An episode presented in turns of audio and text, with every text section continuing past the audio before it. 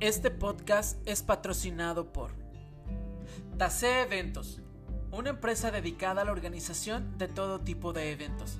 Si tú vives en Jalisco, México, es tu mejor opción. Acércate a Tase Eventos y deja en sus manos esa fecha tan especial.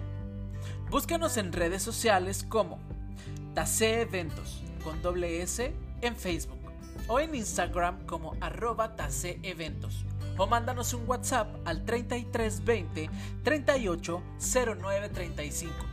3320 38 09 35. Gracias Tase por creer en este proyecto.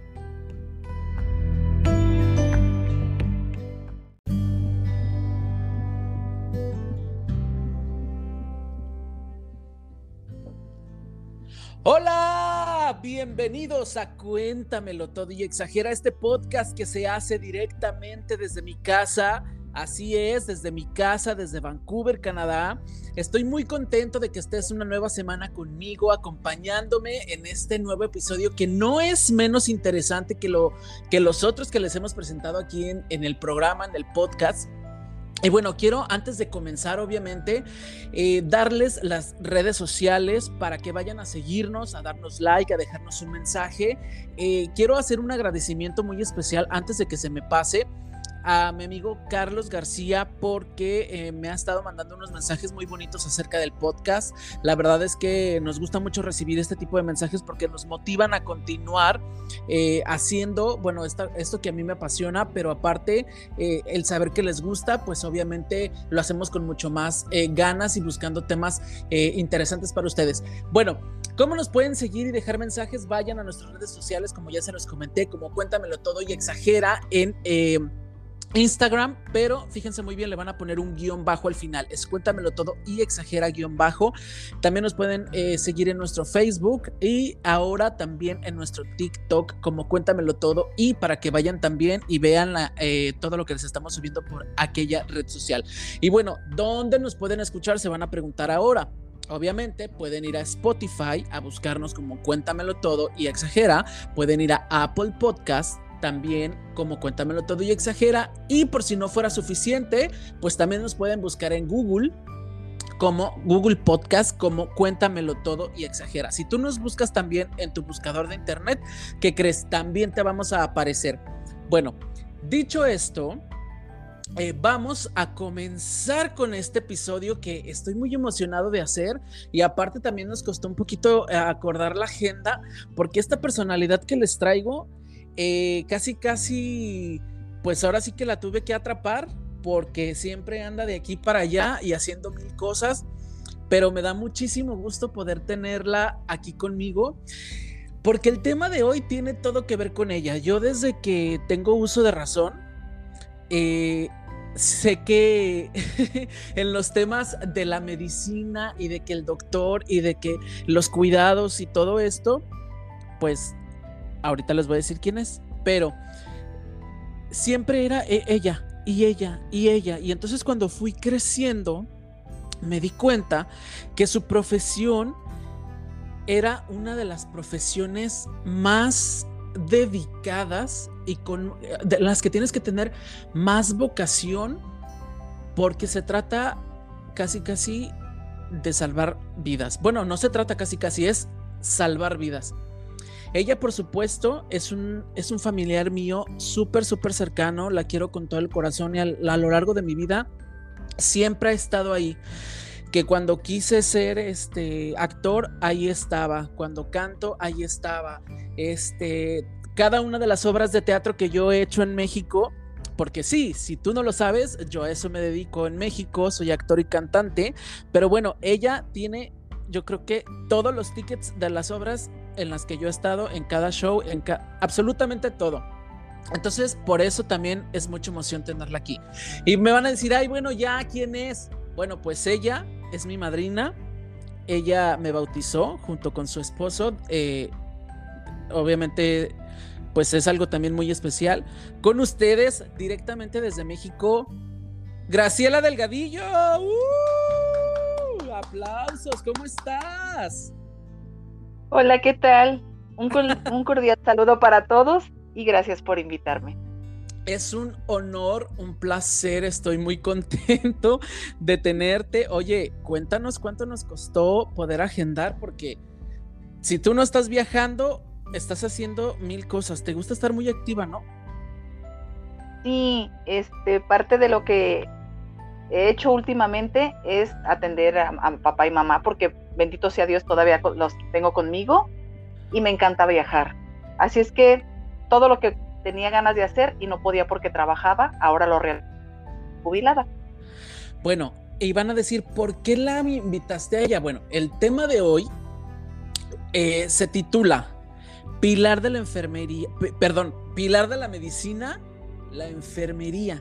Y ella es una enfermera, ya ahora está jubilada, pero dedicó gran, gran parte de su vida a esta profesión que cuando yo me puse a investigar un poco más de, obviamente, pues de la historia, porque yo quería saber, pues, de dónde viene, cómo surgió eh, todo esto, pues, ¿te parece si les cuento un poquito de la historia y ahorita comenzamos con, con nuestra entrevista? Adelante. Ok, bueno, fíjense, la palabra enfermería se deriva del latín infirmus, que vendría a ser algo así como relacionado eh, con los no fuertes. Se podrá decir que la enfermería es tan antiguo como la misma humanidad, ya que las personas siempre han necesitado cuidados de enfermería cuando están enfermos o heridos. Se cree que la figura de la enfermería apareció durante la Edad Media. Las enfermeras eran en su mayoría mujeres, eh, sin formación que ayudaban a, a traer niños al mundo o eran nodrizas. Por otro lado, el cuidado de los enfermos estaba muy asociado con las monjas, porque las monjas de alguna manera tenían más formación eh, con el cuidado de los, de los enfermos. Ya por 1259, imagínense el año, los hermanos eh, de Alexian comenzaron eh, el Ministerio de Cuidado de los Enfermos y Hambrientos, que todavía existe en algunos países. Y a lo largo de los años, pues las guerras aumentaron la necesidad de enfermeras y han tenido una gran eh, influencia en la evolución de la enfermería. Florence Nightingale es ampliamente considerada como la madre de la enfermería moderna, destacando por sus servicios en la guerra de eh, Crimea en 1853 a 1856. Sus esfuerzos de saneamiento disminuyeron drásticamente la tasa de mortalidad y a su vuelta al mundo, perdón, y a su vuelta fundó la escuela Florence Nightingale eh, para enfermeras en Londres. Y bueno, ahí tienen un poquito, o sea, el resumen obviamente es muy largo y no se les va a dar todo porque, bueno, aquí nos aventamos el programa, pero para que más o menos se den una idea desde dónde viene eh, esta maravillosa profesión que es la enfermería. Ahora, vamos a empezar por el principio. Eh, ¿Dónde naciste? Eh, eso es lo primerito. ¿Dónde naciste? Nací aquí en Guadalajara, Jalisco. Ajá. La tercera hija de una familia de nueve hijos. Ajá. Tengo dos hermanos mayores y tengo seis hermanos menores. Eh, em, toda mi vida he, radicado. ¿Cómo, ¿Cómo fue perdón que te interrumpa, ¿cómo fue crecer en una familia tan numerosa? Obviamente, eh, las familias de esas épocas solían tener muchos, muchos miembros, pero tú como hija, mujer, ¿cómo fue vivir en, una familia grande? Este, mamá se dedicaba y papá se convirtió porque la verdad es muy poco, porque para mantener tanto hijo, pues tenía que trabajar el pobre muchísimo. Económicamente creo que nada nos faltó, pero en realidad siempre tuvimos en casa fue a mamá. Mm, siempre muy curioso porque yo les platico que en casa todo era por mayoreo. Eh, si íbamos a entrar a la escuela, era por docenas. Era casi comprar eh, media docena de calzado, media docena de uniformes. nos compraban, por ejemplo, los útiles, y nos repartían. Nos repartían e, entre todos. A ti te tocaban tres colores, un lápiz, eh, un cuaderno nada más de matemáticas o un cuaderno solamente. Porque mi mamá tenía que comprar mucho para todos. Porque mi papá sí, en cuestión de, de, que todos teníamos que estudiar. Una de las cosas que mi papá ha inculcado es el estudiar, porque él decía, para tantos hijos, pues no voy a poder dejarles una casa cada uno, ¿verdad? Lo único que yo puedo dejarles es que estudien. Y él siempre nos, nos apoyó con... ¿Y te tocó, por ejemplo, eh, ser como esa hermana que cuida a los hermanitos? Porque en las familias grandes, conforme ibas creciendo, pues órale, empezabas a ayudar a cuidar a los más chiquitos.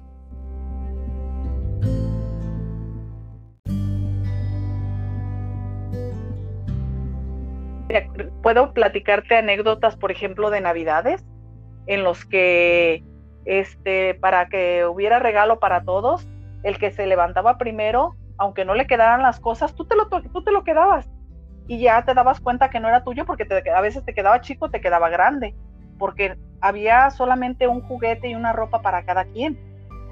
Entonces era bien divertido porque cada quien agarraba lo que primero se le ocurría, aunque no le quedara y al final te dabas cuenta, mamá se daba cuenta que no era lo tuyo y teníamos que estar intercambiando regalos, porque pues éramos nueve hijos. Para regalos para nueve, la verdad es que sí era muy pesado para ellos. Pero siempre procuraron tenernos, aunque sea un cambio de ropa y un juguete.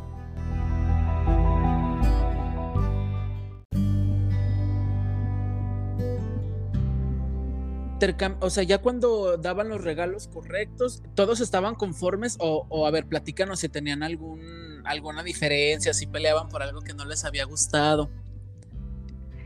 Casi siempre este, era muy curioso porque a los hombres la mayoría de las veces les traía lo mismo, a todos les traía lo mismo. Y a las mujeres siempre nos traía lo mismo. Entonces, a las mujeres siempre eran muñecas, unas muñequitas de cartón que vendían. Hay un parque muy conocido aquí, este, se llama Parque Morelos, que venden unas muñecas de cartón tiesas y que olían medio raro. Si se mojían, se, mojaban, olían muy raro. Entonces, a las mujeres siempre nos traía muñeca y alguna pelota. Y a los hombres siempre les traía unas chamarritas como tipo cazadoras y les traía algún carrito, pudiera ser de madera o pudiera ser de plástico, algunas canicas entonces se daban cuenta que no era tu chamarra porque no te quedaba. Mm, no les quedaba a los muchachos, les podía quedar chica y ellos decían, sí, es que esta estaba, porque nosotros acostumbrábamos poner nuestro zapato para que ahí nos dejara el niño Dios nuestro regalo de Navidad. Ajá. Entonces nos levantábamos y lo primero que veíamos en el zapato era lo que decíamos, pues esto es mío. Pero resulta que no, no te quedaba. Les quedaban cortitas las chamarras o o este no era no era del color que les gustaba porque pues siempre había que el niñito Dios estuviera muy listo para ver cuál era tu color preferido y te trajera de ese color tu chamarra. Todos los años era lo mismo. Entonces, este, los muchachos hacían intercambio. El que te digo, el primero que se levantaba hacía intercambio y no le quedaban las cosas. Por eso tenía mamá que empezar a medir, decía, a ver, míretela. Y la que te quede, esa es la tuya. Esa es la tuya. Pues sí. Bueno, sí. Desde un principio era así. Oye, y al ser de las mayores, cuando empezaste a crecer y pues obviamente ya te quedabas como eh, ayudando a cuidar a los más chiquitos, ¿sí te gustaba o de repente decías, ay, a mí por qué me ponen si yo pues tengo mis cosas o, o ya traías como esa vocación del cuidado o te acuerdas como que todavía no? Toda la vida tuve la vocación del cuidado porque mis hermanos eran muy vagos y de repente se golpeaban o se cortaban y a mí me gustaba curarlos. Yo me di cuenta que me gustaba curarlos. De hecho, cuando salí la primaria, fíjate, desde la primaria que debe haber tenido unos entre 11 y 12 años, yo ya tenía como esa vocación y ese gusto por cuidar y por proteger a la gente. Como que ya era algo que a mí me llamaba mucho la atención. De hecho, este, en cuanto salí la primaria, yo le dije a mi papá, papá, yo quiero estudiar enfermería, pero no tenía ni siquiera la secundaria. Entonces lo único que hice fue ir a una escuela del DIF a estudiar primeros auxilios. Saliendo de la primaria yo me fui a Ah. estudiar primeros auxilios, porque tenía el rondín de hermanos y había que cuidarlos. Entonces, como que ahí me empezó a dar el gusto y la vocación, pienso yo. Porque a Oye, mí qué la enfermería me gustó siempre. Eso yo no lo sabía. y estudié me un año. parece maravilloso. Un año estudié primeros auxilios. Wow, eso, eso sí me sorprende mucho, no, no sabía, porque me interesaba mucho saber de dónde, o sea, sí, porque hay, hay personas que descubrimos como nuestra vocación ya más grande, saliendo de la prepa, que dices, ay, pues qué estudio, no sé, siempre me ha gustado esto. Entonces, lo interesante de esta historia es saber que tú desde muy niña traías esta, pues sí, esta vocación que yo creo que se necesita 100% para esta vocación. Y eh, ¿tú cómo eras? ¿Tú eras, eh, no sé, traviesa o eras más tranquilita o eras más rebelde? ¿Qué, qué, qué papel jugabas dentro de tus hermanos? Creo que siempre fui inquieta, porque desde que estaba en la primaria, a mí me invitaron para este, formar parte del equipo de básquetbol de la escuela y éramos, yo creo que por eso soy más alta que mis hermanas, porque yo, yo entré al equipo de básquetbol desde como a los 10 años más o menos.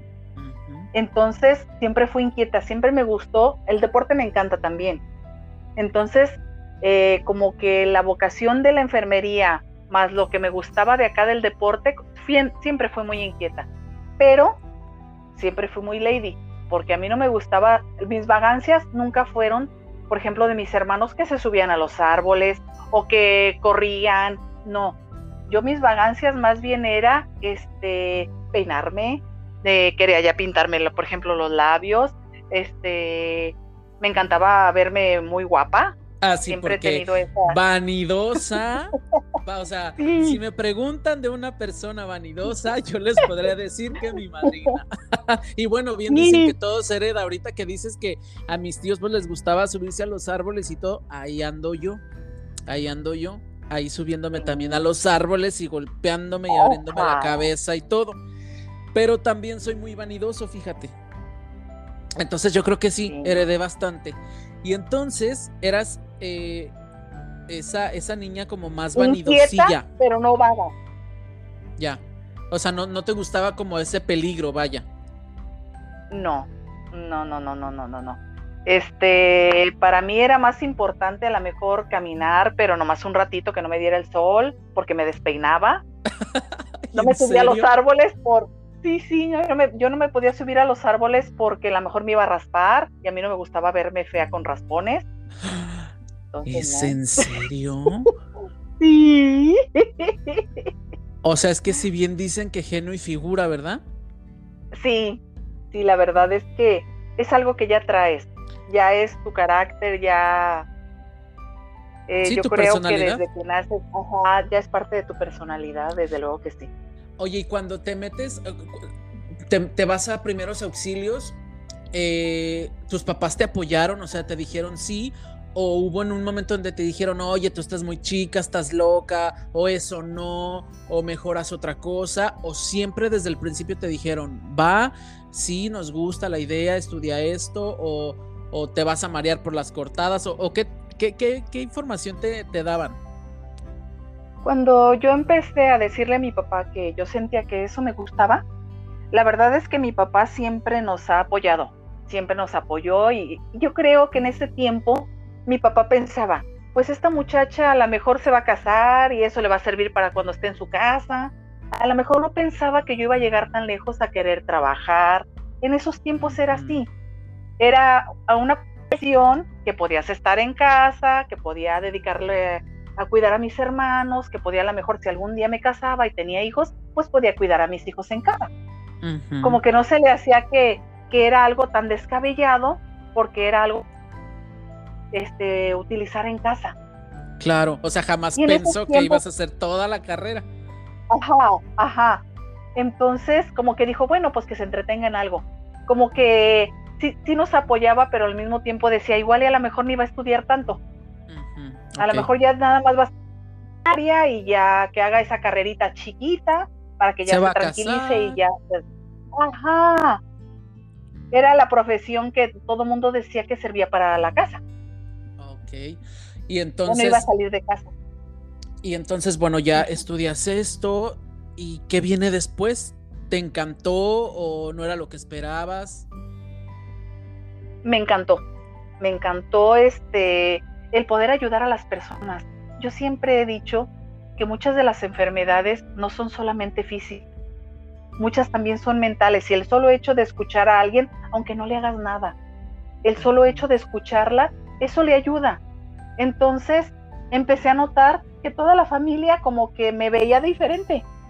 Ya eh, me, hablaban cuando necesitaban que la inyectara a alguien o que alguien se golpeaba y me iban y me buscaban como que las cosas cambiaron, como que me empecé a sentir más importante. Ajá. Entonces me gustó, me gustó, esa parte me encantaba, el poder ayudar a la gente y dije, no, creo que yo no me voy a quedar con esto. Me voy a tener que meter a la escuela porque se me hacía muy poquito. Te enseñan lo más básico, a curar una herida, a poner una inyección, pero no, yo no sabía por qué lo hacía. Sabía mm. hacerlo, pero no tenía el conocimiento de, que si a lo mejor no lo hacía correctamente, lejos de, ayudar, iba a dañar a alguien. Claro. Entonces dije, no, yo necesito prepararme, yo necesito estudiar más, no me voy a quedar con esta carrera. Entonces fue cuando le dije a mi papá que yo quería estudiar ya la secundaria porque quería irme a la universidad, a estudiar enfermería, pero en la universidad. Y me pasó mi tiempo de secundaria. ¿Y qué, o sea, qué pasó cuando le dijiste que sí querías la carrera? ¿Cómo les cayó? Pues no, no muy grato. Aparte, que como éramos muchos hijos, mi papá sabía lo que implicaba un gasto más de, de escuela. Sí. Entonces, pero yo, yo insistía mucho, papá, este, yo quiero aprender más. Mire, voy a seguir siendo enfermera, pero una enfermera más preparada yo le pedía que me apoyara porque la verdad es que yo quería seguirme superando, yo quería aprender más. ¿Por esa época tú ya, tú ya trabajabas o, no, solamente estudiabas? Solamente estudiaba.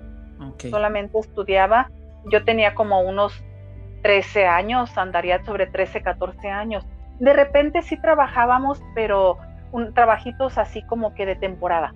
Que, que se iba a venir la Navidad y había una señora con un almacén muy bonito que nos contrataba, nada más para la fecha de Navidad. Ganábamos muy poquito, la verdad es que era uno más como significativo. Pero, pero eso me servía para poder comprar parte de mis cuadernos, ya cuando estaba en la secundaria.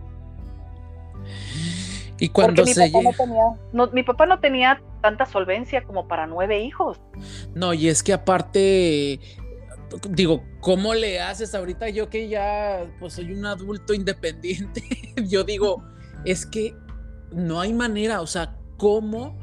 Le, aunque quisieras, o sea, aunque quisieras y, em, pongas todo tu empeño, ¿de dónde sacabas pues tanto dinero para carreras de tantos hijos? Porque aparte los que vienen atrás, pues obviamente eh, estaban en primaria, en kinder y aparte si se enferman, pero aparte la comida, pero aparte el transporte, pero aparte los libros, es, híjole, es una cosa súper impresionante todo lo que hacen los papás, claro, exacto. Y entonces cuando eh, te vas a la universidad ya, terminas la secundaria y después, ¿qué, ¿qué, sucede? Cuando termino la secundaria, en esos tiempos todavía no necesitaba la preparatoria para entrar a la escuela de enfermería. Se puede decir que, en esos tiempos era como una esta escuela técnica. Se llamaba esta enfermería general, pero era como una escuela técnica, porque no necesitábamos la preparatoria. Y yo entro a la escuela de enfermería y no, wow, fue totalmente distinto a lo que yo conocía. En realidad te das cuenta que no sabes nada. La verdad no sabes nada. Este, cada cosa que, que sucedía para mí era impresionante. Estudié cuatro años y luego un año de servicio social. Pero eh, aquí hay un hospital que nos permite ir a hacer prácticas y eso es bien importante porque no es lo mismo lo que lees a lo que ves. Entonces nos, nos daba la oportunidad de ir a hacer prácticas a ese hospital y ahí aprendes hasta donde tú quieras. Me voy a regresar un poquito porque ahorita que me dijiste, o sea, se me vino como un flashback y dije, para una niña que tenía el sueño de estudiar enfermería y muchos años lo esperó, porque si tú empezaste desde, desde los primeros auxilios bien chiquita, tuviste que hacer toda la secundaria aún teniendo ese sueño de querer ser enfermera y entonces se llega el momento donde ya eres enfermera. No sé, te imaginé con tu uniforme por primera vez parada fuera de la, de la facultad de, de enfermería de la escuela cuéntame, ¿te puedes tú acordar de ese momento? ¿Qué sentías? ¿Qué fue lo que sentías o cómo fue? A ver, cuéntanos eso. Empecemos desde el momento en que vas y te ves en una lista donde dice que fuiste aceptada. Desde ese momento, no sabes, yo me sentía la mujer más feliz del mundo porque había sido aceptada en la universidad. Ajá. Me compra mi papá, tenía solamente un uniforme, un uniforme al que había que este, lavar y planchar todos los días. Pero a mí me encantaba ese color blanco de mi uniforme porque para mí, a mí me educaron de una manera que yo tenía que respetar ese uniforme. Para mí era lo máximo portar ese uniforme. Sí. Entonces, este, entramos a la escuela con ese uniforme. Yo no, esa noche casi no pude ni dormir nada más pensando que a lo mejor me iba a quedar dormida y no iba a llegar a tiempo a la escuela, el portarme uniforme. No, a mí siempre me ha encantado este, levantarme y bañarme, así es que yo iba fresca como lechuga y, blanquita, blanquita con mi uniforme, mi, mi zapato lustradito. No, yo era feliz. Yo me sentía la mujer más hermosa de este mundo portando mi uniforme.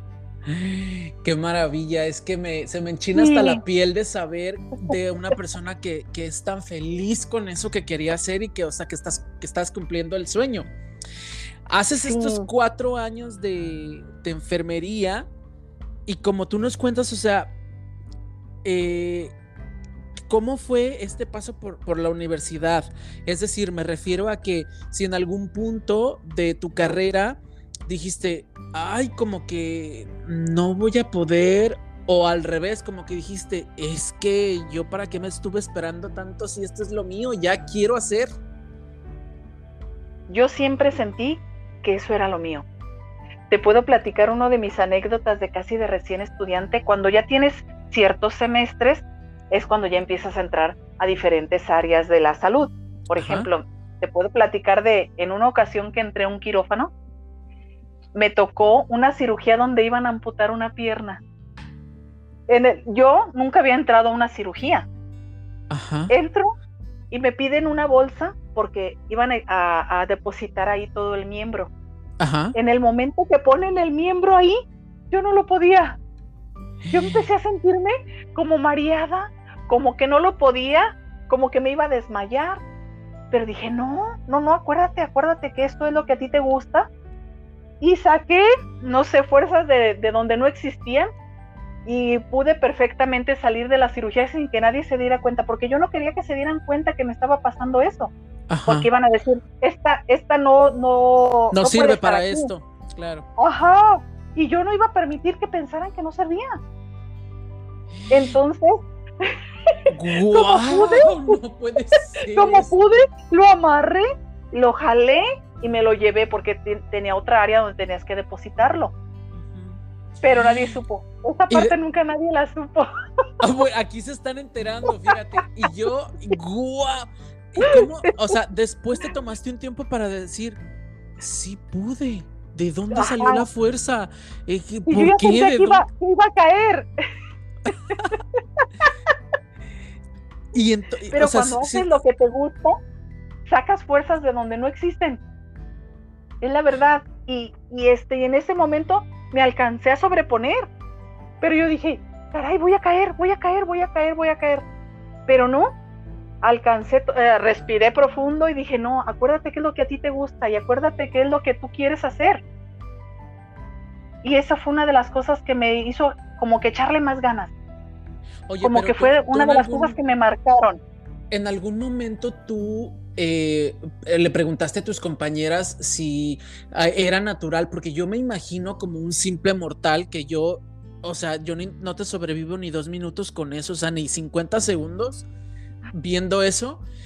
Yo me imagino, no sé, que en algún momento le preguntaste a alguna amiga, a una compañera, oye, ¿tú también te sientes así? Porque yo sentí esto, pero al final eres un ser humano, pues por más que te guste hacer las cosas, creo que dentro de la medicina y dentro de la enfermería, estas son como las partes más crueles y más difíciles tanto para el personal médico, obviamente como para la persona, porque pues te sensibilizas de algún modo con la atmósfera, o sea, con lo que está pasando, como tú bien explicas, era la amputación de un miembro. Y eso psicológicamente a ti, ¿cómo te afectó o cómo te benefició para el futuro? Yo creo que el problema es que nadie te avisa qué es lo que puedes llegar a sentir, porque son muchas sensaciones, son muchos sentimientos encontrados eh, son muchos este, momentos que nunca esperas que vaya a suceder. Yo creo que debería de repente alguien de decirnos, oye, ¿sabes qué? Este, puedes sentirte mareada, puedes sentirte esto, puedes sentirte aquello. Nadie te dice nada. Todas las sensaciones las, las vas experimentando tú sola. Y claro que lo comentas con tus compañeros, pero de repente, este, como que hay unas personas más fuertes y otras personas más débiles. Pero al final del día, todos logramos salir avante, pero si hay momentos en los que tú dices, caray, creo que no voy a poder. Creo que con esto no voy a poder. Ahí más o menos eh, qué edad tenías? Como cuando viviste esa experiencia. Como 16. Como 16 años acababa de salir de la, de la secundaria cuando me pasó eso. ¿Es en serio? Entonces, sí, y, según yo, he aprendido ahora, he aprendido como que a bloquear ciertos aromas, pero en esos tiempos te los chutabas todo. Apercibías ese aroma y decías, no, por Dios, ¿qué es esto? ¿Por qué huele así? De repente unos aromas muy desagradables, otros aromas muy agradables, otros como que no, no, no alcanzabas a percibir de qué se trataba. O algunos de que ya... Me imagino que algunos olores que ya de por sí ya sabías qué procedimiento era con el simple olor, ¿no? Sí, sí, sí, tú aprendes a tener tanta habilidad que con el puro olor sabes hasta si una persona está infectada. Con el puro olor, sin necesidad ni siquiera de verla. Ajá. O sabes de qué enfermedad a veces se trata con el puro olor. Oye, y aprendes entonces... a manejar esos olores. Oye, esta entrevista va a durar horas, ¿eh? Porque yo aquí voy a preguntarte de todo. Es que esto me parece increíble y para toda la gente que nos escucha, que también pues tienen esta misma curiosidad porque eh, tal vez no, no han tenido la oportunidad de tener algún familiar que se dedique a esta profesión o pues realmente como trabajan mucho, obviamente los enfermeros y enfermeras, este pues nunca se ven muy regular en casa porque o si están haciendo una guardia y cuando salen pues están descansando y, así. Entonces, eh, que, escuchen todas estas historias para mí es bien importante porque muchas ocasiones creo que se desvirtúa mucho la profesión y fíjate que te voy a decir una cosa, este podcast eh, lo hice, bueno, este episodio y con este capítulo lo hice porque hace tiempo navegando en internet, o no me acuerdo si fue en Facebook o en qué red social, me apareció un,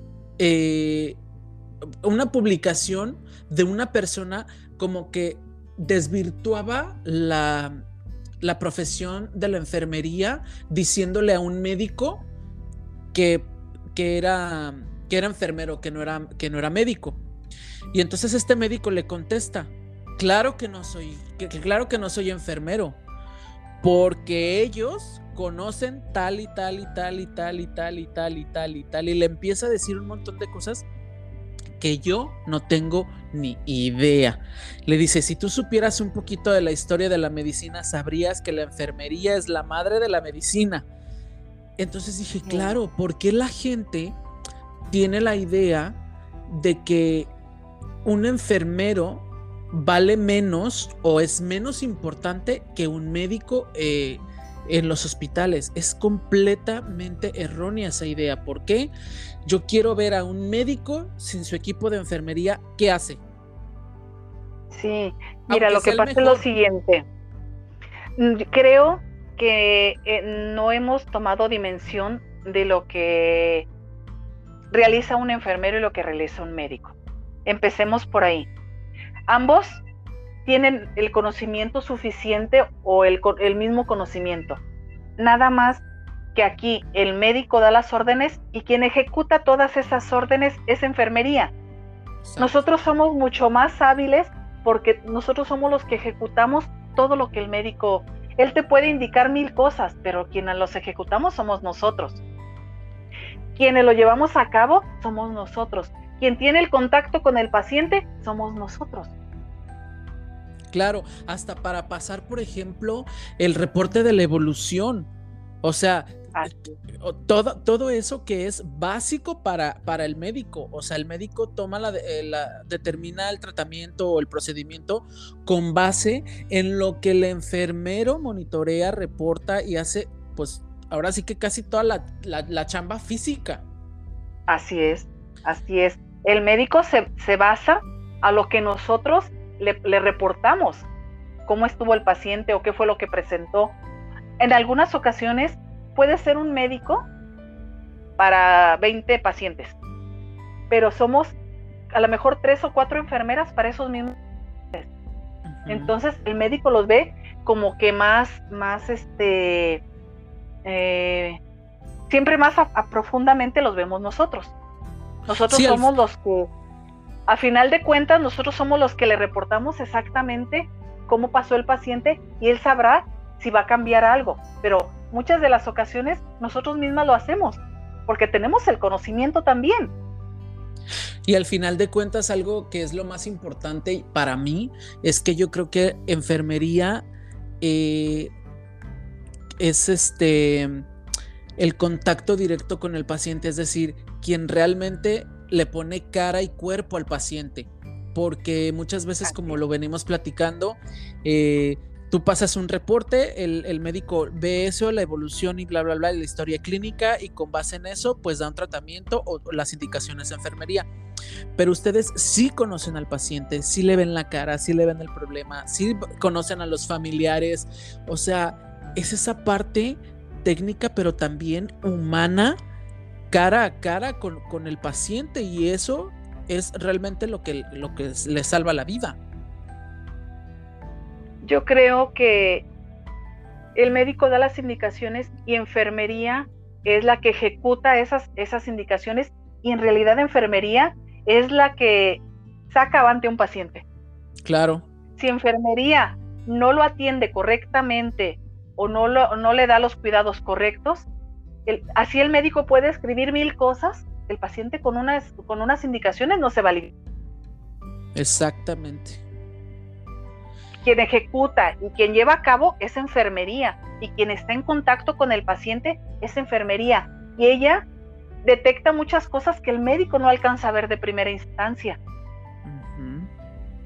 Entonces, enfermería es la encargada de ejecutar todo lo que el médico indica. Es bien triste de repente este, que, los pacientes digan, este, si el paciente se alivia, es gracias al médico. Y si el paciente no se recupera, es por la enfermera. O sea, nosotros no nos reconocen como una persona que tiene el conocimiento y que lleva a cabo y que ejecuta, sino nada más, este, como si fuéramos nada más la ayudante del doctor. Exactamente. y no lo somos. Que ahí está el problema. No somos la ayudante del doctor. Tenemos el mismo conocimiento, pero cada quien hace cosas diferentes. Exacto. Es bien importante que lo menciones y que lo digas porque yo eso justamente quiero visibilizar a todos los que nos escuchan, que también tenemos que cambiar esa cultura. Eh, ahorita más adelante yo voy a platicar una anécdota que me sucedió con mi mamá en un hospital eh, que me cambió también obviamente la percepción de, la enfermería, pero quiero regresarme todavía un poquito porque yo quiero sacarte más la sopa de la escuela y eso. Entonces, este, tenías 17 años cuando pasa lo de tu primera impresión grande ya en un quirófano. Ahí ya estabas haciendo prácticas en el hospital, me contabas, ¿verdad? Sí. Ok. Ya, eh, ya era nuestro tiempo de práctica. Ok. Eh, ¿Cuánto más tardaste tú en la escuela a partir de eso para, para salir ya ahora sí que a trabajar? ¿Cómo fue eh, el proceso este de, ok, ya terminé la escuela y ahora qué, qué, se hace? ¿Qué sigue? Terminé la universidad, me fui a hacer el servicio social que fue un año a una maternidad eh, otro mundo, otro, otro tipo de pacientes, otras experiencias. Muy bonita. Lo que es Gine es muy, muy bonito también. ¿Por qué? Porque nos tocaba ver nacer a los bebés. Ajá. Y esto de ver, de ver este, cómo hay nuevos seres, cómo hay nueva vida, cómo hay nuevo todo, es bien bonito. Oye, bonito, y complicado, ¿no? Porque al final depende mucho pues la vida de otra persona, así como que casi siempre duele más, digo yo me imagino, tú cuéntanos tu, tu experiencia, pero me imagino así como que son las mamás con tanta ilusión que esperan a sus bebés, o sea, si algo anda mal o si algo sale mal, también es un shock emocional bien fuerte. Sí, porque tú, tú crees que todo el tiempo vas, vas a ayudar a dar vida. Es bien difícil y te lo puedo decir, este, yo creo que para todo mundo es el que perder una vida. Cualquiera que sea el motivo, el perder una vida te entristece mucho, porque no dejas de ser humano como cualquiera. Aprendes a lidiar con eso, pero no deja de dolerte. Oye, ¿te acuerdas? ¿Y tú te acuerdas la primera vez que, que algún paciente que tú estabas cuidando, de tus primeros pacientes, que no haya podido este, pues ahora sí que, continuar con la vida. ¿Te acuerdas de ese momento? ¿Qué sentiste o, qué pasaba por tu cabeza? En el momento en que pierdes a un paciente, te pones un poquito en el lugar de los familiares. Y te das cuenta que, que no eres Dios. Y te das cuenta que todo lo que sabes de repente no sirve para nada. Porque aunque estés lo más preparado, si el paciente ya viene en un estado muy crítico, pues de repente ya no puedes hacer mucho. Y de nada sirve lo que tú sabes o lo que tú, todo tu conocimiento que tú tienes.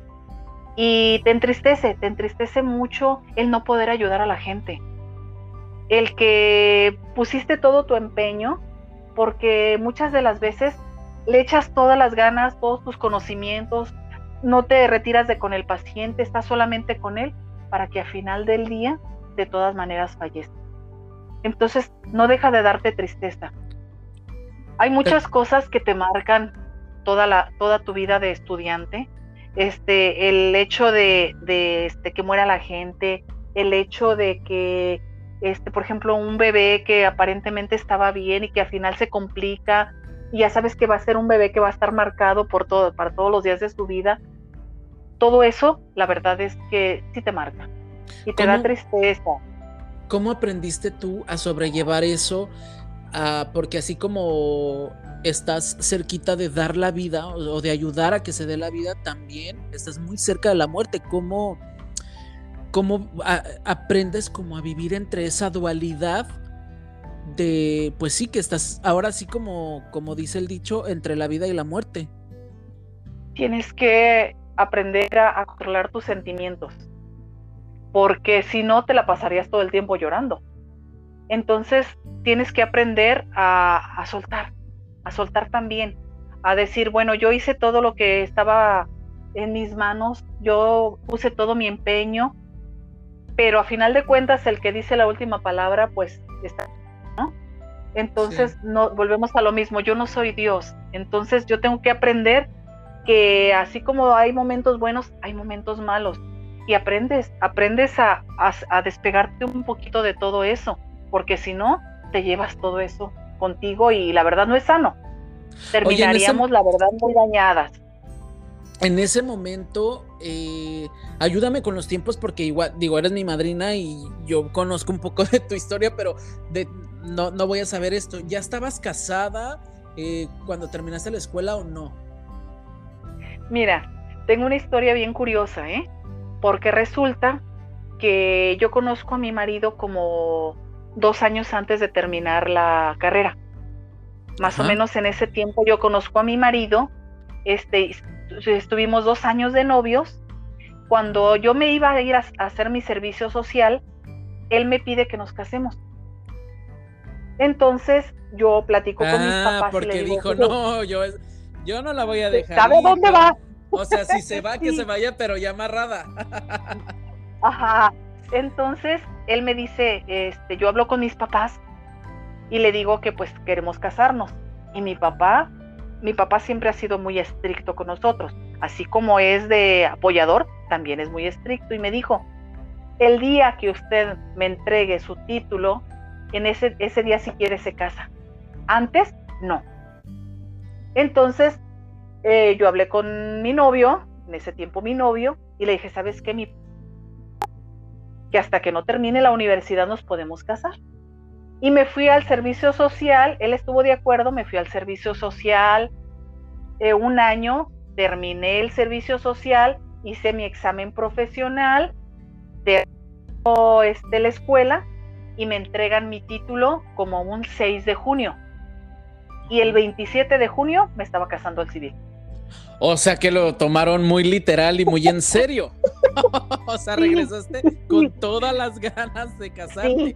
Entonces, en cuanto me entregaron mi título, que ya había pasado mis exámenes y ya me había titulado, este, yo fui con mi papá y le dije, papá, aquí está el título, este, nos casamos, nos vamos a casar el 27 de junio. Y mi papá dijo, perfecto, yo te dije que tenías un tiempo para hacerlo y lo respetaste, así es que mi papá fue contento con todo eso. Claro, porque cumpliste tu palabra y él cumplió su palabra yo ahora digo, gracias padre que me exigió. Que tal vez si en ese momento yo me hubiera casado, no hubiera terminado la universidad. No lo sé qué hubiera pasado, pero, ¿crees que si te pero a lo mejor no. O sea, si, si regresas el tiempo así como te sentías, porque el amor obviamente pega, y cuando uno siente que está enamoradísimo, pues quieres dejar todo por el amor. Que yo me imagino que en ese tiempo, pues sí has de haber dicho, no, hombre, pues sí, si me caso, pues ya me dedico al hogar y ya no termino. ¿Te pasó por la cabeza o, siempre dijiste, no, sí voy a terminar, sí voy a terminar? Yo siempre hablé con él. Mi idea siempre fue terminar la universidad y entrar al hospital. Esa, esa siempre fue mi idea. Y creo que se la transmití también a él. Y él siempre ha sido muy apoyador conmigo la verdad es que mi marido en todo momento me ha apoyado. A todo lo que yo he decidido, siempre me ha apoyado. Y yo le dije, la idea es que yo termine la universidad y que entre a trabajar a un hospital, porque para eso me preparé. porque él también estaba estudiando. También, él estaba en, en, la facultad de ingeniería, él estaba todavía, le faltaba más tiempo que a mí, él apenas todavía estaba en la escuela básica cuando yo ya me había ido al servicio social entonces, todavía, él todavía le faltaba mucho más tiempo, le faltaban como dos años todavía de escuela. Ah, o sea que tú te graduaste, o sea, tú empezaste a trabajar profesionalmente mucho antes que él. Sí, sí, sí, desde luego. Oh. Yo, yo este, me casé todavía sin, sin trabajar. Todavía no entraba a trabajar cuando yo me casé. Me caso el, el 27 de junio al civil y el 22 de agosto a la iglesia.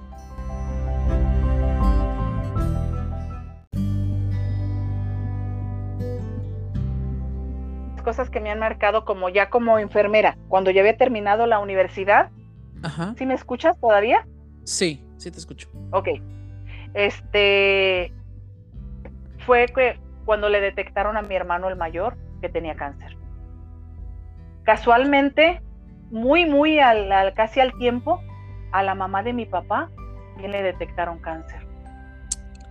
Y fue un, para mí fue un choque bien fuerte el saber que ya no podía ayudar a mi gente, el que yo no podía hacer ya nada por ellos, porque ellos eh, ya cuando estaban, cuando estuvieron ya detectados, ya era una fase terminal para ambos.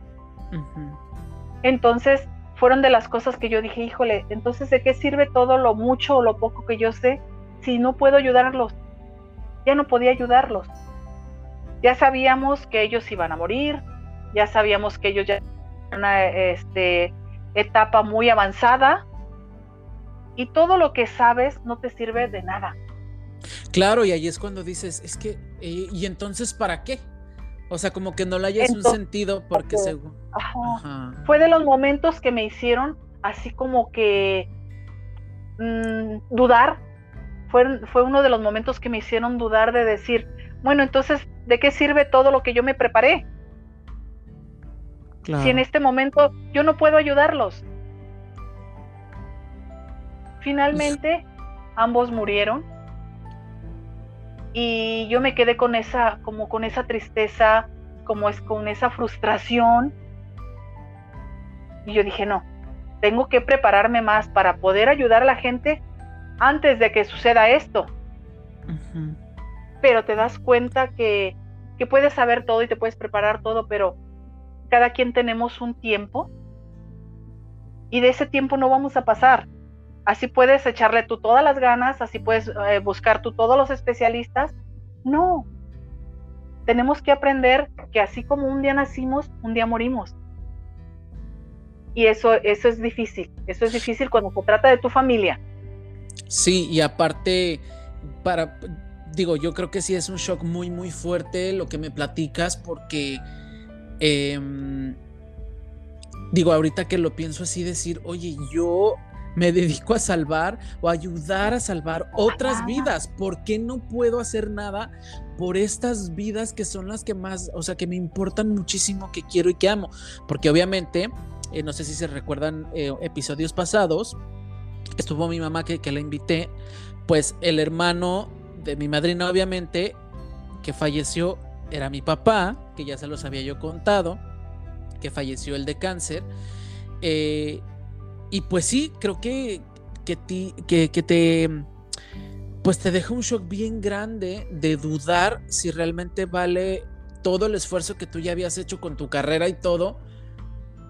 Pero qué bonita filosofía también que tuviste que aprender a decir, así como un día nacemos, eh, así tenemos también que morir algún día. Esto no quiere decir, obviamente, pues que te vas a descuidar y que en la medida de lo posible, pues si tú tienes em, buena alimentación y todo, ahora sí que como dicen, nada es para siempre, pero lo que se cuida dura más. Entonces eso aplica para la vida, para el amor. también te hace pensar, ¿estoy haciendo las cosas bien? ¿Estoy haciendo las cosas correctas?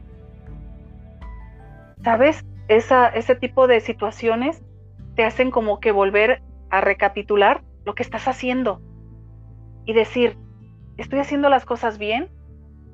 ¿Por qué pasa esto? ¿O por qué si, si este, le estoy echando todos los kilos, por qué el final siempre fue este? y, y hubo un momento donde ya no quisiste continuar en eso o al final dijiste, no, pues yo tengo que salir a, si no pude ayudar a estas dos vidas, tengo que continuar. ¿Cuándo fue cuando, cuando empezaste a trabajar ya en, enfermería al 100%? Eh, yo empecé a, Yo platico mucho con mi esposo. Y mi esposo es el que de repente me, echa otra vez, me, me, carga la pila, se puede decir, porque él me decía, sí, este, fallecieron ellos dos tal vez, pero ¿cuánta gente has ayudado a salvar? ¿Cuánta gente has traído al mundo? ¿Cuánta gente has podido este, recuperar? Otra de las cosas que de repente me marcó muchísimo, no sé si sepan, pero hubo unas explosiones aquí en Guadalajara. Unas explosiones donde casualmente ocurrió cerca de, de, donde yo vivo. Entonces yo estaba trabajando, en ese tiempo yo ya estaba trabajando en un especial de tercer, en un hospital de tercer nivel en el Hospital de Especialidades de Centro Médico. Entonces, em, eh, era una mañana muy tranquila, como cualquiera, cuando nos avisan que estaba explotando. Había, habían este, ocurrido varias explosiones. Otra de las cosas que a mí me, angustió mucho en esa ocasión es el pensar, porque empezó a llegar mucha gente mutilada, mucha gente este, muerta, empezó a llegar mucha gente muy golpeada, muy las miedo era empezar a ver a mi familia ahí. Empezamos a, acomodar un hospital, este, una, una plataforma como pudimos, con lo que eh, empezaron a llamar a toda la gente, a todos los que estaban en descanso y todo eso, pero que era zona donde vivía mi gente, donde vivía mi familia. Sí. Y que yo pensaba que en cualquier momento iba a encontrar a alguien de mi familia ahí. Y buscaba y buscaba y caminaba y caminaba los pasillos pensando que en cualquier momento iba a encontrar a alguien de mi familia ahí. Qué horror, porque estas wow, esas explosiones de las que de las que habla fueron unas explosiones que sucedieron en Guadalajara, Jalisco, en México, para la gente que nos escucha en otros países, que hubo, eh, si no me equivoco, una fuga de gas en los ductos subterráneos, o algo así por el estilo, y entonces imagínense eh, pues imagínense la fuerza que destruyó absolutamente toda la calle, porque yo me acuerdo perfectamente de ese día también, este, justamente porque obviamente mis abuelitos vivían ahí súper cerquita y yo iba mucho de visita y... Y sí, también yo me acuerdo que había muchísimo pánico porque obviamente mucha gente falleció, mucha gente, o sea, hubo un caos porque fue muy eh, muy grande las explosiones, pero yo no sabía que tú, que tú estabas haciendo esta labor, fíjate, en el hospital. yo estaba, ese, ese día estaba trabajando. Porque si eran como unas, ¿qué serán? Unas cuatro cuadras de la casa de, mis abuelitos a donde eh, fueron las explosiones o menos. Sí. Wow. Era, era impresionante porque llegaban las ambulancias con llenas de gente, llenas de gente, este, vuelvo a repetir, algunos ya estaban muertos, este, otros estaban este, mutilados, otros estaban muy golpeados, otros estaban inconscientes, otros estaban en shock. O sea, creo que aquí nunca hemos tenido algo parecido a una guerra, que me imagino que es algo muy similar. Entonces, no estamos preparados para ver, eh, fue algo muy impresionante. Y había que atenderlos, y había que este, tranquilizarlos, había que pasar a improvisar con lo que había. Y, y en ese momento, este, sacas todos tus conocimientos, sacas todo tu valor, sacas toda tu energía, sacas todo, porque hay que atender a la gente. Oye, y toda tu imaginación también, porque acabas de mencionar algo clave, hay que improvisar, porque cuando se te termina el material que es para lo que es, pues usas otro que no es para que haga esa función, entonces también... Eh, ha de ser un shock para ustedes decir, a ver, ya no hay esto, pero ¿con qué lo puedo hacer? Bueno, lo puedo hacer con esto, si le hago casi, le hago casi, le muevo. ¿Cómo se organizan? Para mí siempre ha sido como un como una duda, por ejemplo, en estas eh, tienen como un protocolo para estas emergencias o es llegan las ambulancias, te agarras a los pacientes que sean y los atiendes o, los dividen, no sé, como por em, grados de, de, lesiones, ajá. Fíjate que es la ventaja de la enfermería. Aprendes a utilizar lo que menos te imaginas. Aprendes este Casi siempre debe existir un protocolo, desde luego que sí, pero aprendes a utilizar lo que primero te encuentras en favor del paciente, desde luego, y en favor de ayudarlo. Pero ah, somos tan hábiles que podemos hacer este un respirador con otra cosa. Claro. Porque aprendes el mismo el ritmo de te va enseñando a improvisar con muchas cosas. No precisa que tengas que esperarte hasta que te llegue la liguita. No, no, no, no, no. Agarras de donde sea un pedazo de, de, cordón y lo improvisas. El chiste es este, actuar rápido en beneficio de tus pacientes. Es que eso es salvar una vida. O sea, actuar en el momento crítico para salvar la vida, no es como que, a ver, permítame, déjame, no, es que sabes que no tengo la manguerita para hacer tal cosa o no puedo inmovilizarte porque no tengo la herramienta adecuada, o sea, eso es rápido usar, siento que te da como un shock de adrenalina en tu cerebro y comienzas tu, tu, etapa como de supervivencia, no sé, tu modo de supervivencia para ayudar. Sí, y decir qué puedo hacer, con qué lo voy a hacer, y en este momento se ocupa. En este momento se necesita y hay que hacerlo. Porque nosotros somos, volvemos a lo mismo, nosotros somos los que ejecutamos todo. Oye, y obviamente. No todo el tiempo cuentas con todo. En los hospitales, obviamente, hay, hay rangos dentro de las eh, enfermeras y enfermeros. Hay rangos. Eh, ¿qué, ¿Qué lo determina? O sea, ¿qué determina por ahí yo escuché, tengo muchos amigos enfermeras y enfermeros, pero realmente nunca, a nadie nunca yo había entrevistado enfermeros. Y había escuchado algo que, por ejemplo, los enfermeros de, del Instituto del IMSS, eh, allá en México, que es pues la institución más grande, podría yo decir, eh, de gubernamental, IMSS e ISTE, que les ponen en sus cofias unas líneas y ahí obviamente tú determinas si es jefa de enfermeras o... Pero ¿cómo es el proceso, no sé, como para ir subiendo de rango o, o cuáles son, pues sí, los rangos que les dan y por qué? Mm. Generalmente, este, las líneas te los da la preparación que tú tienes, desde luego. Eh, todo va por, por categorías. Por ejemplo, eh, la, primero va la enfermera auxiliar y luego va la enfermera general y luego va la especialista y luego va la jefa de piso, luego va la subjefa y luego va la jefa de, enfermeras. ¿Qué te lo determina? Te lo determina lo que tú tengas, lo que tú, lo que tú estudies. Si haces algún posgrado, si haces alguna especialidad, todo eso lo va a determinar las líneas que te van colocando en tu cofia. La cofia es el gorrito que utilizamos las enfermeras en la cabeza. Para las mujeres es la cofia. Para los hombres traen en su filipina como una especie de aleroncito o aletita en su filipina o en su chaqueta, que ahí es donde le van colocando también las líneas de acuerdo al rango que cada quien tiene. La enfermera general solamente lleva una línea completa en toda la cofia al frente cada especialidad o cada su, este, posgrado que vas haciendo, te van una, poniendo una línea vertical.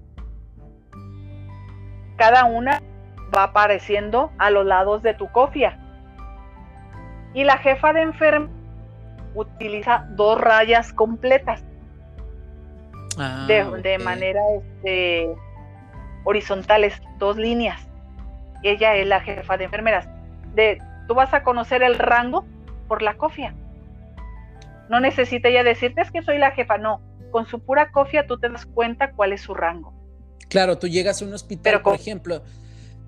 Ajá, ajá. Estamos hablando de, una enfermera nueva o, que te trasladan de un hospital a otro, pues ya no es necesario decir, ay, pues es que no sé quién es la jefa porque pues todas andan de aquí para allá. O sea, ustedes tienen ese lenguaje también de saber que dentro de la enfermería eh, estas líneas les pueden indicar quién es la jefa, quién es la subjefa, quién es la jefa de piso y todas estas cosas. Es muy interesante también para que la gente eh, que nos está escuchando pues sepa, o sea, porque muchas veces también tenemos la mala idea de que enfermería es todos enfermeros y bye.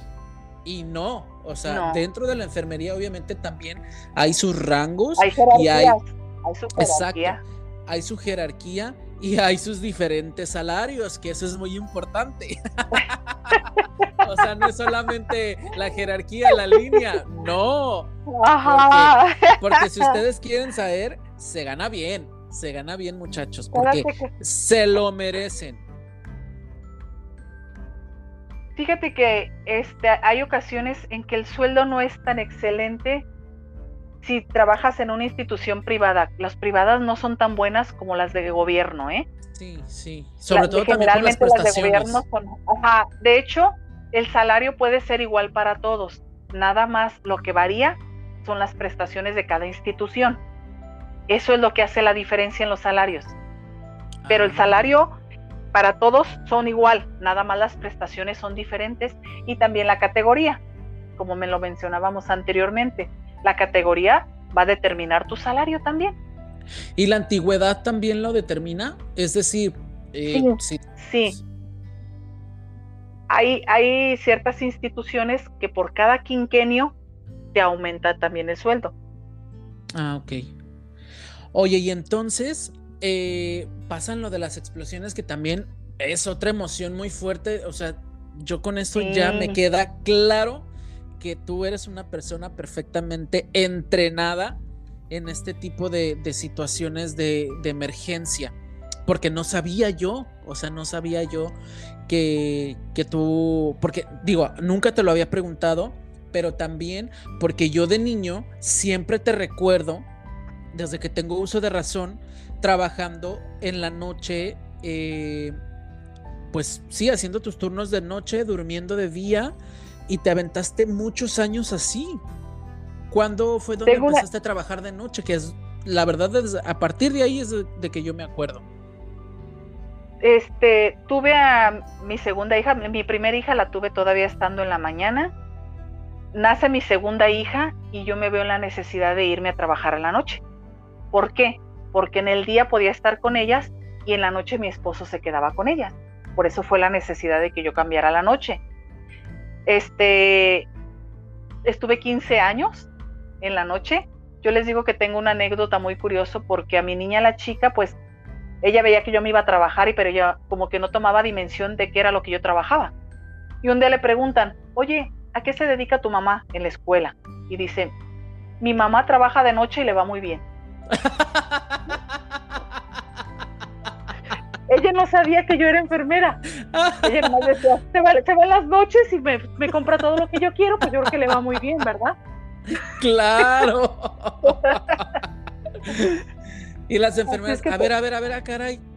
Ay, como que, que por qué pasa eso, ¿no? Entonces, ella, ella, mi niña, la chica, nació con que la mamá se iba a trabajar siempre en la noche. Ella creció. Yo, yo cambié de turno hasta que ella cumplió 15 años. Entonces, ella creció yendo por mamá a trabajar, regresando a dormir, porque yo llegaba a dormir y ella mientras se acostaba un rato conmigo, esa fue un, su tiempo más o menos como de kinder. Otra de las cosas que de repente no entendemos es que salimos tan cansados porque el turno de la noche tiene mucho más pacientes que el turno del día. Si el turno del día recibe, mm, no sé, 10 pacientes, en la noche recibíamos 20. ¿Por qué razón? No lo sé. Pero así está estipulado y así nos toca. En la noche siempre hay mucho menos personal que en el día. ¿Por qué razón? No lo sé. ¿Y de alguna manera te, sirvió de algo trabajar esos 15 años de noche? Es decir, me refiero a que si por hacer tus, tus guardias en la noche, eh, no sé, reducía el tiempo de jubilación o te pagaban tal vez un poco más o era absolutamente Trabajas menos días, trabajas menos días. En la noche trabajas tres guardias solamente y en el día cinco días. Ah, ok. Entonces, en la noche solamente, por ejemplo, ibas, por ejemplo, lunes, miércoles y viernes y martes, jueves, sábado y domingo descansabas. Así es, así es. Solamente trabajabas tres guardias a la semana, pero de 12 horas. Órale. Sí. Y en, y en el día trabajas cinco días, pero de ocho horas.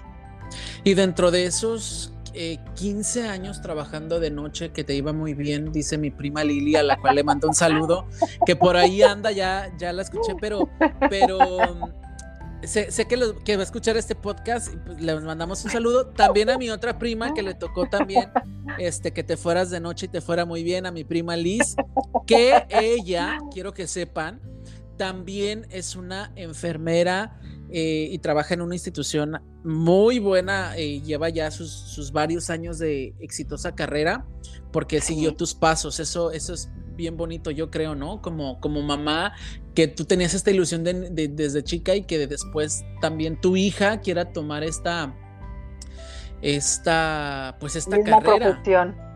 Exacto. Y para mí fue bien bonito el día que dijo que quería ser enfermera. Y yo dije, wow, creo que, que le transmití, porque para mí la enfermería ha sido lo mejor que me ha pasado. ¿Tú alguna vez le dijiste, oye, estudia enfermería, mira, esto está bonito? ¿O fue 100% de ella que dijo, oye, es que yo quiero hacer lo que tú haces? Creo que fue ella sola. Ella, fue la, ella sola fue la que decidió este, ser enfermera. A lo mejor este, yo le transmití, porque sí, yo siempre he platicado muy bonito de la enfermería y siempre he estado bien orgullosa de ser enfermera.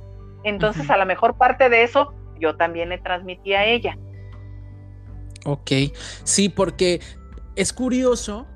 Ah, quiero hacer un anuncio antes de, de seguir con el tema, porque hablando de Lili, mi prima, si usted está en Guadalajara y tiene algún problema físico, pues mi prima es fisioterapeuta. Entonces, si quieren ustedes una cita de rehabilitación, oye, me duele la rodilla, me duele el hombro, lo que les duela, mándenme un mensajito y obviamente con gusto yo les paso porque ya tiene su consultorio y todo para que los atiendan profesionales, porque después van con gente que los deja peor.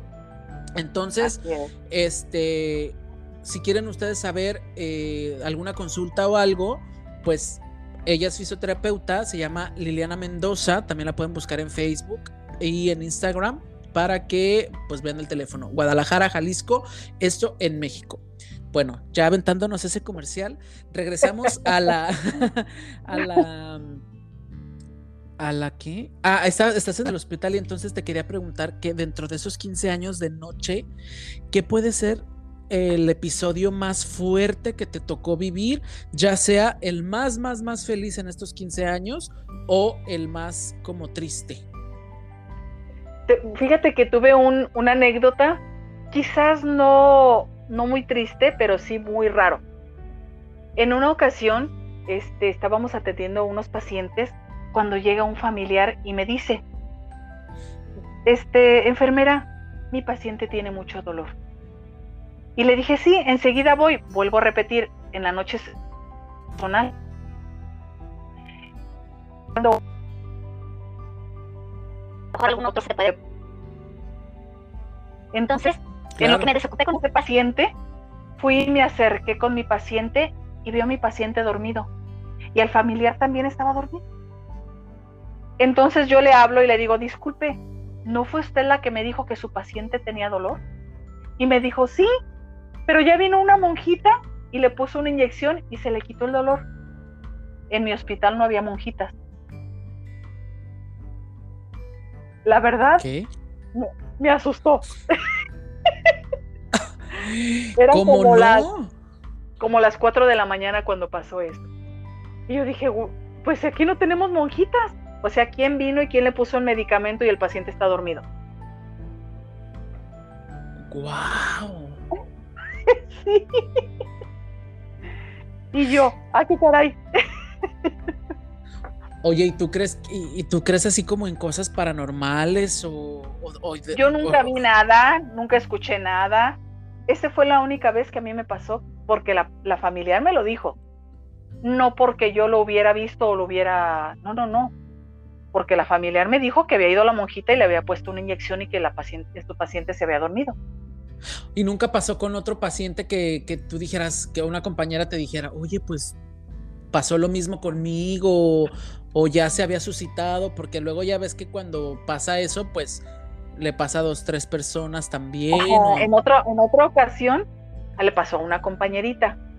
Iba a poner un paquete globular, un paquete de sangre a un paciente, y cuando estaba acomodándolo en el tripié para ponérselo al paciente, sintió que alguien le habló al oído. Y ella volteó y no había nadie. Y ella escuchó perfectamente que alguien le habló en, su oído. Y salió asustadísima de ahí. Son de las anécdotas que han pasado y que te puedo contar. Pero ah. que yo haya visto algo o escuchado algo, nunca. Oye, cuéntanos alguna anécdota donde tú hayas dicho, ¿cómo logré hacer esto? O sea, digo, ya nos contaste lo de la, lo de la pierna, pero ah, así ya en tu carrera como, como enfermera profesional, ya en un hospital, que dijeras, yo hice esto y me salió muy bien y se lo puedo enseñar a otras enfermeras nuevas porque esto yo lo hago súper bien. ¿Qué es lo que eh, puedes decir que mejor sabes hacer? dejé la noche pasé a, un hospital nuevo y me mandaron a una unidad de hemodiálisis. Yo no tenía la más mínima idea de que era una unidad de hemodiálisis porque siempre había estado en hospital y en esa área nunca había estado. Me mandan a capacitación porque hay que abrir esa área. Eh, llegan pacientes que yo la verdad es que, que la, que la máquina de hemodiálisis, pues apenas empecé con ellos. Entre las técnicas que tenemos está un catéter que se llama Majurcar, un catéter que se llama Permacat, y hay una unión entre una vena y una arteria a la que llamamos fístula, que también por ahí conectamos a los pacientes con insuficiencia renal para darle su tratamiento en las máquinas de hemodiálisis. Te puedo decir que, que fui la primera enfermera que empezó a picar fístulas. Cuando mis compañeras no podían, yo fui la primera que empecé a, funcionar fístulas. Y no es cualquier cosa. Es una técnica donde si tú no lo haces correctamente, puedes reventar esa, esa unión y puedes echarle a perder al paciente su, su acceso. Así se le conoce toda la vía que, por donde puedes conectar al paciente se, se, consideran acceso. Y yo fui ahí en esa unidad de hemodiálisis la primera que empezó a funcionar. Llegaba, Llegó el momento en que yo tenía que salir, yo iba a salir de vacaciones y mis compañeras no, no, todavía no se atrevían a hacer eso. Y estuvieron a punto de cancelarme mis vacaciones porque no había quien funcionara. Porque solamente eso, solamente yo lo... Oye, y eso te trae una, obviamente, una satisfacción enorme, pero también una responsabilidad enorme, porque si en una unidad de, de hemodiálisis donde una sola enfermera hace lo que tú haces, pues sí, es mucho orgullo y también mucho... Mucha eh, responsabilidad. Muchísima responsabilidad de decir, híjole, y también qué cansado saber que pues tú eres la única que, sabe por el momento hacer eso y es que algo que tenemos seguro en la medicina es que siempre va evolucionando, entonces tiene, tienen que estar aprendiendo cosas nuevas, máquinas nuevas, eh, maneras de intervenir diferentes, este, técnicas siempre más modernas. Y, creo que esa es la parte más más bonita que, también ustedes se tienen que ir pues como aprendiendo siempre porque uno eh, se imagina que, ay no, pues estudió enfermería, uy sí, pues hace cuánto tiempo.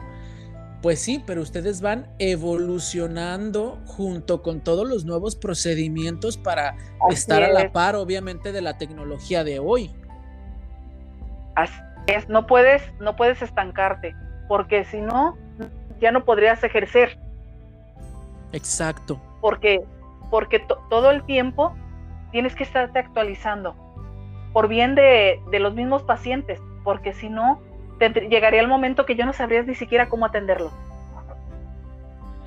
Oye, ¿y hay algo que te dio miedo de estar en hemodiálisis? Es decir, me refiero a que, que, dijeras, híjole, es que a esto no le entiendo o creo que no le voy a poder dar por ahí porque, no sé, me imagino que eh, ahora es mucho más fácil, digo, yo me imagino, no sé, porque las nuevas generaciones traemos más como lo tecnológico, según algunas nuevas generaciones, porque yo no, yo soy medio malo para, las, para eso.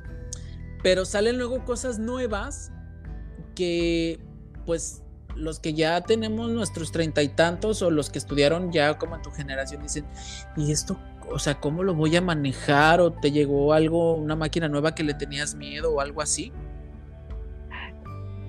En primera, de cambio, este, me costó mucho trabajo el tener que este, actualizarme en cuestión de todo lo toda la tecnología que hay ahorita. ¿Por qué? Porque nosotros estábamos a la antigua. La verdad es que nuestra enseñanza fue a la antigua. Hacemos mucho más cosas manuales que con máquinas llegan las máquinas nuevas y teníamos que irnos a capacitar porque si no, pues no, podríamos atender a los pacientes. Lo que pasaba, a mí lo que me, me costaba un poquito de, de repente de tristeza, por ejemplo, era ver que llegaban compañeritos nuevos a los que la tecnología la traen, pero si al, este, a lo más actual. Y a mí me costaba trabajo. Yo creo que te jubilan porque este, tu capacidad ya no es la misma aunque no lo queramos aceptar, ya no tienes la misma capacidad, ya no tienes, no tienes muchas cosas que vas perdiendo conforme los años. Sí, la fuerza también. eran tan hábiles, tan hábiles para manejar las máquinas que yo decía, ¿cómo aprenden tan rápido? Y a mí me cuesta trabajo. Yo tenía que poner letreritos para acordarme de ciertas cosas y ellos no. Y eso te causa un poquito de tristeza el saber que ya no tienes la capacidad ni la, ni la mente para muchas cosas. Ya no aprendes igual que ellos. Ellos tienen mucho más habilidad que tú. Entonces es el momento de, aceptar que ya te tienes que retirar. Que tiene, esos lugares ya son para gente joven, para gente más actualizada. Es la verdad. Qué fuerte lo que estás diciendo, pero qué real y que, eh, o sea, es absolutamente toda la verdad. Porque no puedes tú ser envidioso y decir, ay no, pues yo todavía tengo mi lugar aquí, yo tengo tantos años trabajados, tú qué me vas a venir a enseñar. Cuando tú misma reconoces y dices, ok, yo ya hice eh, lo que supe o lo que sé hacer con lo que yo estudié cuando tenía, como tú dices, el 100% de tu pila, de tu fuerza, de tu, de tu, de tu capacidad. De tu capacidad, exactamente. Cuando ya pues entran nuevas generaciones, nuevas tecnologías, eh, pues retirarse para, para, porque el no retirarse yo creo que sería egoísta cuando realmente tu vocación es ayudar al prójimo. Así cuando sabes que no es por ti, sino es por tu paciente, ok, lo aceptas tú como una profesional que eres. Yo me pongo de pie y te aplaudo eso que acabas de decir y esa decisión también. Quiero preguntarte también, a lo largo de tantos años trabajando en esta área, eh, ¿tuviste, te, trajo algún conflicto en tu familia eh, me refiero así como a que no pasabas tanto tiempo con tus hijas, o tal vez sí, o tal vez traías los horarios volteados, o tal vez tú querías dormir cuando ellas querían jugar, o eh, no sé, te perdiste algún bailable de la escuela, o sea, tú tuviste, porque me queda claro que sí tuviste que sacrificar muchas otras partes de tu vida para, para darle a, tu, pues a tu carrera, a tu profesión. Sí, mira, te puedo decir que el tiempo más pesado fue cuando yo me fui de noche siempre fue, eh, el turno nocturno siempre va a ser el más sacrificado en todos aspectos. ¿Por qué? Porque yo no, muchos años yo nunca vi cuando mis hijas abrían sus regalos de Navidad, muchos cumpleaños de mis hijas, yo no me podía quedar mucho tiempo porque yo tenía que irme a trabajar. Y si algo mi padre nos enseñó todo el tiempo fue a ser responsables. Entonces yo te puedo decir, no, no como presunción, sino como satisfacción, que en mis 30 años de trabajo, yo creo que 10 veces falté a mi trabajo y fue por causa mayor, por causa de, algún, de salud de alguna de mis hijas o porque las operaban o porque algo pasaba. Pero todos esos años yo me perdí de muchas cosas y mis hijas llegó el momento en que sí se cansaban de decir, bueno, todos mis amiguitos salen a pasear y yo me tengo que quedar porque mi mamá está dormida. Para mí, una de las cosas tristes fue también que cuando yo llevaba a mi hija al kinder, de repente yo decía, voy a descansar una hora y me quedaba dormida. Y cuando mi hija salía, yo no estaba dormida. Entonces, por fortuna, una de las maestras vivía aquí cerca de la casa y ella se la traía. Yo cuando despertaba ya toda asustada a correr y a ir por mi muchacha y ya la escuela estaba cerrada. Ya se la había traído la maestra y un día me dijo, si usted sigue sin llegar a tiempo, yo ya no le voy a entregar a su hija. y la verdad que para mí fue muy triste eso. No, y es que muy fuerte, o sea, ¿cómo? Porque me imagino que la, digo, no sé si, si, si, la maestra sabía que te dedicabas a la enfermería y que trabajabas de noche y en vez de, pues, tomarlo por el lado de, oye, duerme unas horas en la mañana digo, qué, qué, difícil también. Y, sí, qué triste también ese episodio de decir, o sea, no lo haces a propósito como si fueras una mamá irresponsable que se te olvide tu hija, sino es algo como, es, es tanto el cansancio que, o sea, yo no me imagino a qué mamá quisiera que, su hijita no, no viera a su madre fuera de la escuela, ¿verdad? Pues sí, definitivamente muchas cosas que, se, tuviste que, sacrificar y dentro de todas estas cosas quisiera saber si cómo es ser la hermana que está, eh, pues ahora sí que, pues para cuidar a todo mundo. Yo así de repente te veo dentro de la familia porque pero si es que esto, háblele a Chela, pero es que si esto, ah, Chela, oye, y ese no tendrá un contacto, y es que bla, y es que para todo y para todos, eh, obviamente yo me incluyo, tienes eh, el apoyo, pero si no, la recomendación, pero, eh, o sea, ¿cómo es jugar este papel en la familia? ¿Te ha sido difícil en algunos momentos o siempre para ti ha sido pues bien recibido, no te ha cansado en algún momento de decir, híjole, es que yo no les voy a durar toda la vida.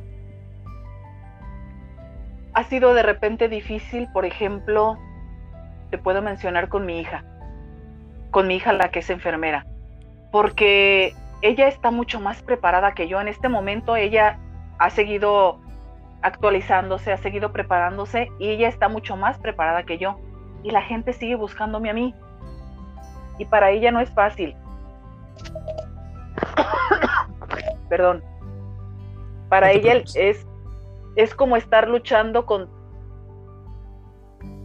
para que ella, para que también noten que ella tiene la capacidad. Con eso pasa con mi hijo. Ah, ok, ok, ya entendí. O sea, te refieres a que eh, ella eh, a, pesar de que está más preparada, como tú dices, está más actualizada, obviamente también trabaja en una institución muy grande en México y, y pues tiene sin mucha preparación, porque aparte también es bien, bien dedicada. Eh, y bueno, la gente como que tiene una imagen tuya pues de tantos años ya recorridos. Siempre existe así como la comparativa no, pero sí, pero vamos le preguntando mejor a Chela. Siendo que yo digo, ahora la que está más preparada es ella. Yo reconozco, reconozco perfectamente que mi hija ya me supera en muchas cosas. Eso ha sido una. Otra, este, como que se quedó el que Chela conoce a mucha gente, el, el que Chela este, puede eh, contactarnos con más gente y llega el momento en que, perdón, sí es pesado, sí es pesado porque a veces... No te preocupes, tómate, un traguito de agua, no te oh. preocupes, porque como que ahí traes ya una resequedad. Así es que tómate tu tiempo, ¿eh? Como que la gente quisiera que todo el tiempo le resolviera sus problemas. Y no, a veces, a veces ya no, ya no conoces a la gente, ya cuando eres jubilada, tristemente para el instituto ya pasas a ser segundo término. Sí, claro. Y piensa la gente que ya no quieres ayudarla, que ya no quieres apoyarla, pero ya no tiene los medios. Yo creo que eso nos cuesta, no sabes cómo nos cuesta de trabajo el hecho que la gente ya no nos reconozca como, como cuando éramos empleados. Sí, porque la también... es, difícil. Oye, y cuando tú decides eh, jubilarte, yo me acuerdo por ahí que, bueno, antes de que te jubilaras, fuimos, nos invitaron a una ceremonia donde te dieron un reconocimiento. Cuéntanos este reconocimiento de qué fue. El reconocimiento me lo daba el instituto, que me, me consideraba una persona muy dedicada a mi trabajo, que aportó buenas este, cosas para para el servicio en el que yo me desempeñaba, por mis años de trabajo, sobre todo por mis años de trabajo, porque no, no, no cualquier gente se puede jubilar, ni mucho menos, ¿verdad? Entonces, te reconoce el instituto como un, buen elemento, como que este, tu retiro es satisfactorio, como que no causaste problemas para la institución y como que fuiste un buen elemento durante tu... Yo me acuerdo que estuve ahí y estuve de contrabando porque yo estaba en la oficina, pero me escapé porque yo decía, es que yo tengo que estar como ella siempre ha estado conmigo en cada evento, en cada, eh, en cada obra que he estado, en cada eh, situación. Y no sabes, no sé si te lo dije, que sé que sí, pero te lo voy a decir aquí al aire, donde nos escuchan muchos países. Estoy sumamente orgulloso de ti, de haber estado ese día. No sabes cómo me sentía como un pavo real de decir, es ella y le están aplaudiendo y le están dando flores y le están dando su medalla y es bien bonito saber que tienes toda esta historia porque no es solamente servir físicamente o con tus conocimientos, sino también muchas veces, como tú nos dijiste, es escuchar. A veces con escuchar ayudas muchísimo no solo al paciente, sino a los familiares de los pacientes, como a tu familia. Eh, como, como mujer en la sociedad también has desempeñado un papel muy bonito en cuanto a las personas que, tú ayudas. Yo sé que eh, por, el lugar donde tú vives eres una eres una mujer muy querida, mucha gente te conoce, eh, tienes amigas de muchísimos años que yo conozco que, que siempre han estado ahí contigo en los momentos eh, más difíciles, pero también en la fiesta y también en el bailongo y también en, en los momentos más, más felices. Y ya casi, casi para terminar, porque eh, ya es tiempo, ya casi casi para terminar, quiero decirte que esta ha sido una de las entrevistas más amenas, más interesantes, em, llenas de conocimiento para mí. Estoy súper, súper contento de que hayas aceptado platicar conmigo, de que también me apoyes como, como siempre en este proyecto, que sabes que que desde acá siempre estamos en contacto y no sé si quieras decir algo ya para despedirnos para todos los que nos escuchan. Mira, entre las cosas que a mí me gustaría a lo mejor que mejoráramos nosotros aquí los mexicanos es que pudiéramos tener un poquito más de cultura con respecto a, a las este mm,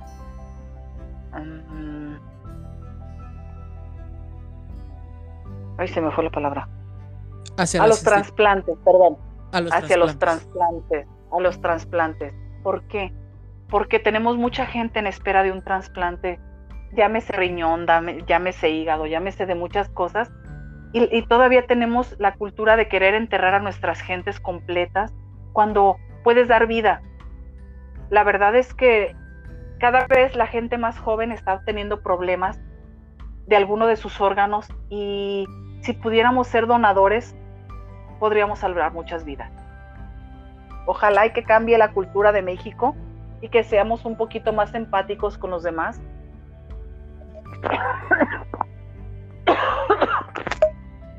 y podamos ser más donadores cada vez. Hay miles de gente esperando un riñón. Por favor, que pudiéramos ser más donadores. Eso es lo que yo les pediría a la gente. Así es, fomentar esta cultura es súper importante.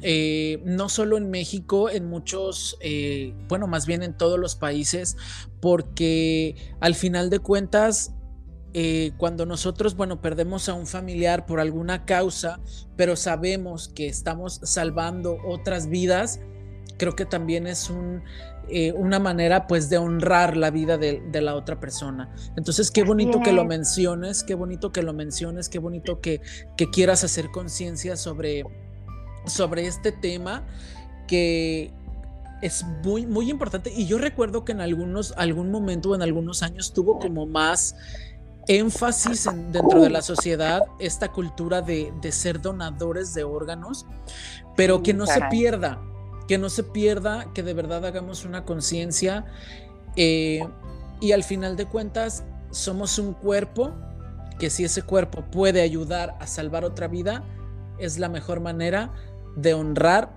nuestra propia vida o, la de nuestro ser querido. Así es que, pues, los invito a, pues sí, a reflexionar y a que seamos donadores eh, para que otras personas puedan, puedan vivir, porque Sí, fíjate, hay muchas más eh, personas jóvenes que ya lo necesitan. Así es. De hecho, cada vez hay más juventud en espera. Anteriormente, este, los daños, por ejemplo, renales eran, eran complicaciones de un diabético, una persona adulta, pero hoy en día no. Hoy cada vez es la gente más joven la que está necesitando un trasplante de riñón o un trasplante de hígado. Entonces que nos, que ojalá y podamos ser, este, cambiar esa cultura y podamos ser más empáticos con la gente.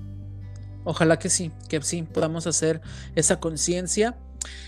Y bueno, llegamos al final de este maravilloso episodio de Cuéntamelo todo y exagera. Creo que hoy sí nos contó todo y yo sí exageré mucho porque sí realmente hay muchas cosas que me impresionó y obviamente fuera del aire vamos a estar platicando porque yo quiero saber eh, muchas más cosas que nos faltaron y yo me atrevería a decir que casi casi podemos hacer una segunda parte porque nos faltó mucho porque obviamente 30 años de carrera no la vamos a resumir pues en dos horas, ¿verdad?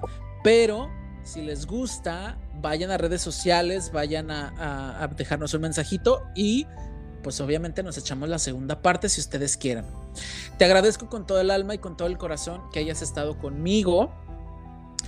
Eh, esto fue Cuéntamelo todo y exagera. Síganos en redes sociales, por favor. Cuéntamelo todo y exagera en Spotify, en Google Podcast, en Apple Podcast. Mi nombre es Oliver, del, Oliver del ya hasta, hasta me trabé. Los quiero mucho y nos vemos hasta la próxima. Adiós. Un placer. Hasta luego. Bye.